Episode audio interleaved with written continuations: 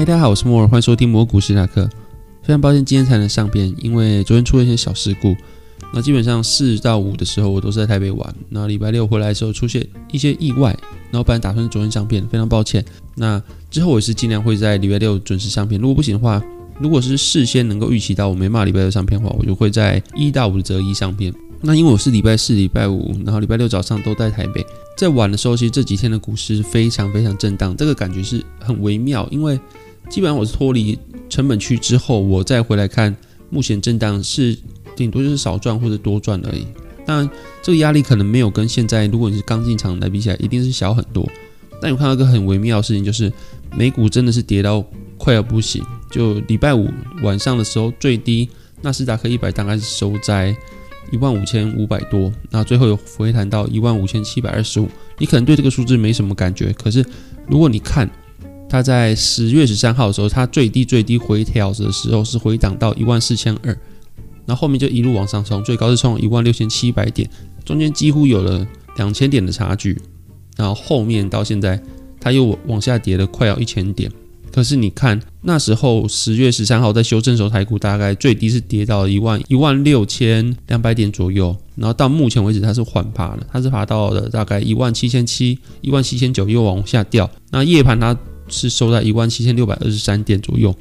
那这个跌幅相对于纳斯达克一百说，当然是非常有撑，毕竟它涨的也没纳斯达克一百多。不止礼拜五的夜盘，后面礼拜六早上的时候，币圈也迎来一个大洗盘，就是。我九点多的时候把以太币卖掉吧，那时候的价值还有四千四百美元左右。那现在来回头看，就是我九点卖掉，然后跟我朋友讲之后，大概十二点时候，以太币升三千八百美元。也就是说，你大概一两个小时的时间，它可以蒸发市值大概十趴以上。那这对币圈来说，虽然说可能是比较稀松平常的事情，但是但对一般人来说，你很难可以想象，就是你的资产可以在一天之内。甚至是一两个小时之内瞬间蒸发二十八趴、三十趴以上的数字。然后虽然说币圈会觉得常常讲什么币圈一天，然后人间十年啊这种话，但现在这种情况的话，很多人开始在说什么币圈一天，地下十年之类的。但你要说以太币啊，然后比特币，他们都还是相对有撑的，因为他们是大币，他们算是，尤其是比特币，它算是加密货币的大盘嘛，所以它相对来说一定是有撑。那些小币一定跌得更惨。跌到三十趴、四十趴、五十趴都有，那也是一天的事情而已。那基本上，如果是币圈下跌的话，大家基本上是找不到原因的，它就是一个惯性的一个涨到一个波段之后，它就会往下修正一次。然后这次的纳斯达克啊、台股啊去做修正，尤其纳斯达克修正这么严重，有很多是怪到 Omicron 上面。但是其实 Omicron 它现在显现出来，它就是一个传染力很高，但是致死率很低的疾病。我常常跟我朋友说，如果对股市来说的话，它应该算是一个很完美的疾病，就是它可能可以排斥掉其他的病毒。然后，如果是以这个疾病去扩散的话，最后 COVID-19 可能就会变成像是流感一样的情况。那对股市来说，其实并不是什么。很糟糕的事情，因为它就是一个轻微症状的 COVID-19 的变异种，目前看起来是这个样子。当然说后续如果有什么发现的话，那再说。今天早上看到的话，Omicron 已经扩散到了四十三个国家。那目前看起来症状也都是像我刚才讲的一样，就是都是症状比较轻微的，甚至是没有症状的。那在亚洲方面，其实日本啊、香港、韩国、印度、新加坡、马来西亚跟斯里兰卡都已经出现了有 Omicron 的症状。那台湾目前是没有。那如果说这个这种传回台湾的话，我觉得基本上台湾的股市也会有一波恐慌。那就是你觉得它会不会传进来？我是觉得迟早来说，台湾迟早还是要跟国际接轨，迟早台湾还是要开放它的边界，去正常的旅游、正常的交流的话，Omicron 应该迟早会来台湾。但是大家应该也不用过度惊慌。如果是因为一时间疫情的过度惊慌的话，基本上它还是迟早是会回来，它不是一个基本面的东西。那像是我们可以很很有经验的话，就是五月的时候也有一波。超级大的修正，那那一波修正的时候，好像最低跌到了一万五千多吧，我忘记了。那隔了两三天之后就开始了暴力反弹，所以说其实疫情这种恐慌性的事情，它对股票来说长期不会造成很大影响，反而是短期之内让财富重新平衡的一个很好的时间点。那如果真的是疫情的关系，而不是什么基本面或者长期的什么利空因素的话，那其实可以好好把握。如果有恐慌的时候，大盘下跌的话，那在礼拜六的时候，有人问我说。如果说股票下跌的话，操作方法是什么？基本上很多人都会在上涨的时候问说要不要买某只股票，有可能是 FOMO，也有可能是动能仔。那这个分法的话，大概就是说一个股票涨，它前面有没有经历过整理？如果它是整理过后的第一根或第二根涨幅的话，你要去买它，其实我可以算是动能仔，因为它是经过整理之后的涨幅。那如果说一个股票它已经涨很久了，涨了三根、五根以上之后呢，它已经跟它的均线都已经乖离非常多的时候，你再去买，其实它就是算追高，因为你很容易会被往下倒货，或者是又陷入另外一波的整理。股票不可能会永远直接涨上去，像你看去年到今年的航运也是。还要涨，中间也会经历过三到四次的大修正，每次别人都觉得可能快完蛋了，然后这次真的是完蛋，是最后一波的时候。一开始大家都还是觉得说，之前我被甩下车了，这次我才不相信航运一定是在这次修正之后呢，再继续往上。但基本上一个股票一个标股，它再怎么涨，它也不可能从头涨到尾，十天内把它所有涨幅涨完，它可能。要翻个三倍五倍，也可能要大概几个月时间。那这几个月时间之内，它一定会陷入多次的整理。那所以说，如果你要动能的话，那你就是修正完之后的第一根、第二根去买。那我觉得这样算合理的。但如果你是说它已经跟均线乖离非常多了之后，你才要再去买呢，那基本上那就是追高，很容易被套。当你可能抱持这个心态去赌，就是我买之后它。短进短出，它隔天后天还是会涨，赶快把它卖掉。那这个就是有点像赌博风险，因为你不知道后面会怎么样。那你要这样做的话呢，你要有一个预期，就是你可能会是最后一个稻草。如果你有抱持这个心态去买的话，其实无所谓，你就是看你自己的操作逻辑是怎么样。那如果基本上是我，我不太会做向下摊平的动作，就是我如果买一个股票，我如果要买大概，因为我是开杠杆，那如果我打算拿一百元去买某只股票。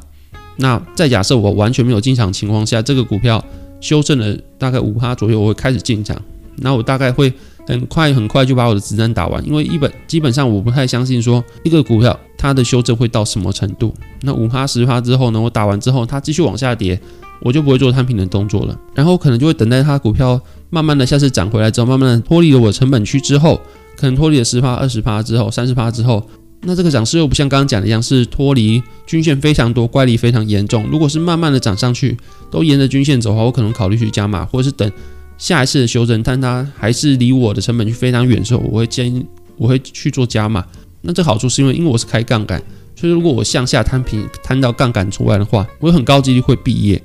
那就算我后面看对方向，比如说我知道它后面会往上涨。三四个月之后，它可能就真的往上涨了。但是因为我的杠杆过度大，所以说我还没有等到时候我就爆仓。所以说，就算你看对方向好，你的部位控管是要非常的小心的。像我不向下摊平，就是因为我要开杠杆。那就算我看对方向，但是我杠杆开下去，我也很可能在走势出来之前就先爆仓离场。这就是我的方法，就是往下买到一个阶段之后，后续如果你要往上买的话，就是脱离成本区之后慢慢加，慢慢加，慢慢加。那尽量让你自己的杠杆倍数维持在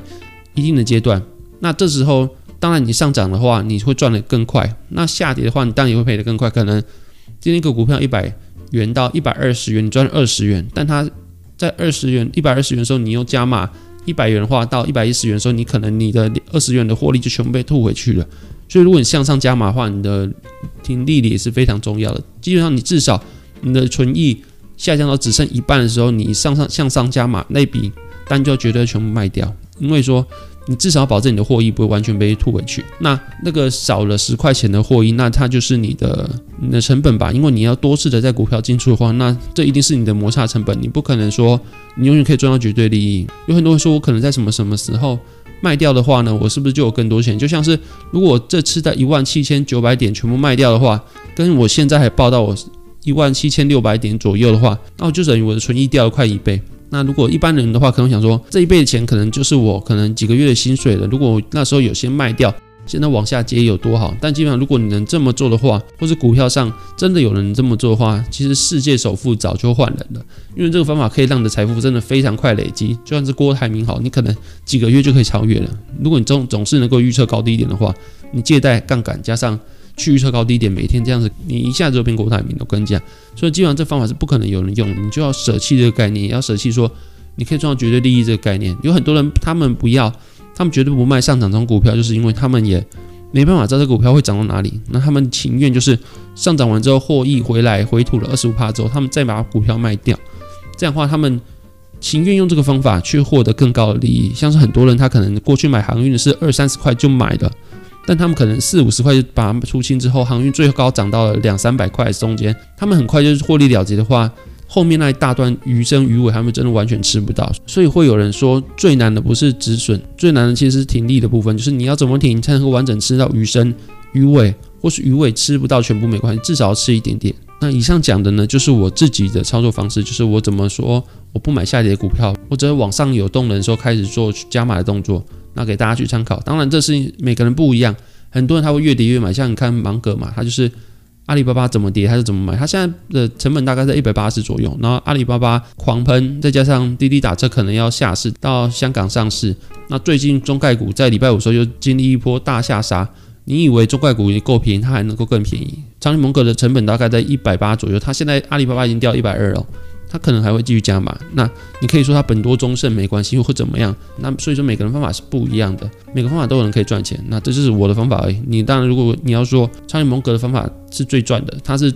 投资最成功的人之一，所以说我只看他方法也是可以。那也要适合你，你也要能够因为这样赚钱。那我这几天在外面玩的时候，同时经历了股票的疯狂下杀，那这个感觉真的是蛮微妙的。那最后一点时间，我来分享一下我这几天的旅游的经历。好了，就是基本上我第礼拜四的时候我去住就是老爷大酒店。那因为我老婆生日的关系，她是帮我们升等房型之后再升等，那我们升等到一个叫尊爵房型的。真的超大，就是我第一次住一个旅馆，可以住到进去之后，左边右边都没有边际，那个房间大概三十八平左右，就已经比一般人的两房或三房一厅还要大很多了。它就真的是大到你左边是一个行政的，可以算是一个行政区，它有个非常大的长廊，之后旁边还有一排沙发区，右边除了你的床之外呢，再过去还有一个可以让你坐在边休息的沙发区。然后在旁边就是一个洗手台，然后洗手台后面它会是一个有点像是外面温泉旅馆的浴池，旁边是三温暖，然后三温暖旁边就是一个厕所，厕所旁边之后又有另外一个厕所，就等于它有两个厕所，然后很大很大的玄关，还有三温暖，还有浴池，还有四个摆放很多很多沙发的区域跟两台电视，反正它就是个非常非常大的房间，我这辈子没有住过这么大房间，刚刚进去的时候非常惊讶。然后那天就是帮我老婆庆生去吃一些东西，然后去网上查的。然后后面隔几天之后去逛饶河夜市，因为我们老爷大酒店只住一天，隔天基本上还不知道去哪里。后面我们就打算留在大安区的一个熟悉的旅馆，就是我们换了一间旅馆。那个旅馆是我们过去刚开始出来玩的时候常常去住的，会觉得说那个旅馆已经非常高级，它一个晚上也要两三千左右。但是这次去住的时候，因为我们从刚刚那个老爷大酒店这个旅馆回去之后。又去住了刚我讲那个旅馆，那感觉真差非常多。以前你会觉得说，后面我们去住那个旅馆已经很高级，已经很开心了。结果一打开门之后，带着老爷大酒店那个既定印象，会觉得好像落差有点大，已经没有以前那种打开之后很开心的感觉。你已经胃口被养大之后，很多你过去很开心的东西，现在看起来就有点不见了的感觉。那有时候过去我会觉得说。有很多老人啊，他怎么会那么 picky？然后也会觉得说自己怎么那么自以为是？明明很多服务都已经够到位，人家都已经够细心了，那你怎么还会东挑西挑？然后好像什么都不满意的感觉，会觉得这种老人很难相处。但我我们当然不没有变这种人啊，我只是想说，就是就是因为你去老爷大酒店走进去的时候，会有两个穿的有点像礼宾的人，他会帮你开门。因为我们最晚最晚是十点十一点的时候回房，然后中间有来回进进出出五六次以上，就是我从三点到。十点之间的来回进出，全部都有人都礼宾帮我开门。然后它的一楼又是一个非常华丽的地方，虽然它不能跟旁边其他几间更华丽的比，但它的地方也是一个蛮华丽的，鹅黄色的灯光，然后石质的地盘之类的，然后就是一个非常华丽的地方。那可是你后面我去的另外一间带大安区的小旅馆，它就是一个地毯，然后你走进去之后。柜台大厅人员跟你 check in 完之后，你就可以进去。然后它整个感觉差很多，没有人帮你开门，大厅不华丽，然后进去的感觉有差了。那当然说你什么价位，它就会是什么样的服务。但你会觉得说自己好像是走在一个不归路，就是你已没有办法。之后你如果再去住我刚刚讲的后面那间旅馆的话，可能那感觉已经没有像以前那么开心了，或者是说你还会在怀念老爷大酒店那个房间一段时间之后，你才真的接受现实说。那个房间不太是我们平常出去玩、频繁出去玩能够住的房间，因为它真的太贵了。如果后面我们不帮我们升等的话，我们自己要去买这个房间的价位的话，应该是非常贵的一件事情。所以说，有点能够理解说有些老人为什么会那么难相处、那么挑剔，也会提醒自己千万不要变成这种人，因为再怎么样你都要当个就是。好相处的人，能够顾及到别人的想法的人，有些东西你会示弱，有些东西会觉得好像有些不足的地方，你可能就是要想想看，是不是自己要求太多，或者是有没有地方大家已经尽力，然后现实就是这个样子，你不能够再要求更多了，因为这就是现实情况，没有办法去改变。你在做更多的抱怨，在做更多的什么反应呢？它都没办法改变现实。那最后回到股票的话，那最后一句话可能就是想跟大家说，这次下跌基本上也没有什么太大原因，大家也不需要去找原因。就像这这几天讲一样，你币圈下跌没有人会去找原因，但是。股票下跌，大家常常会去找原因，必甚至是说涨了之后我想要买，跌的时候我想要买，所以就变成高买低卖去被杀掉的韭菜。那这时候你就是尽量避免，如果你对股票有信心的话，就尽量放着就好，不用去理它。那停损做好就可以了。然后在这段时间之内，不用去找原因，努力的让自己心平气和去面对股票的起起伏伏。就像我这几天出去玩时候，钱一样在花，然后看到我的账面的资产。疯狂的下跌，然后这下跌的钱真的是有时候会让你觉得，哇，我是不是早点卖的话，我可能就可以把这笔钱拿来做很多很多事情，老爷大酒店不知道可以住几晚之类的。那就像我刚才讲一样，这都是绝对利益。那你如果在乎绝对利益的话，会让你自己冲昏头，没办法去判断当下的情况，没办法让你有个冷静的思绪。所以说，努力让自己在面对股票起起伏伏的时候，能够保持一颗至少稳定的心，然后面对这些起伏，能够有自己的操作策略，然后去。确实去执行，那这样就 OK 了。这是下跌，它没有什么非常大的原因，也没有什么非常大的利空。像上次下跌，可能会有人说是怕上任，或者是什么 Omicron 病毒。那这次的话，你会觉得是什么？或是 Omicron 病毒吗？还是什么东西？其实大家都不知道，就是一个股票的正常的起伏而已。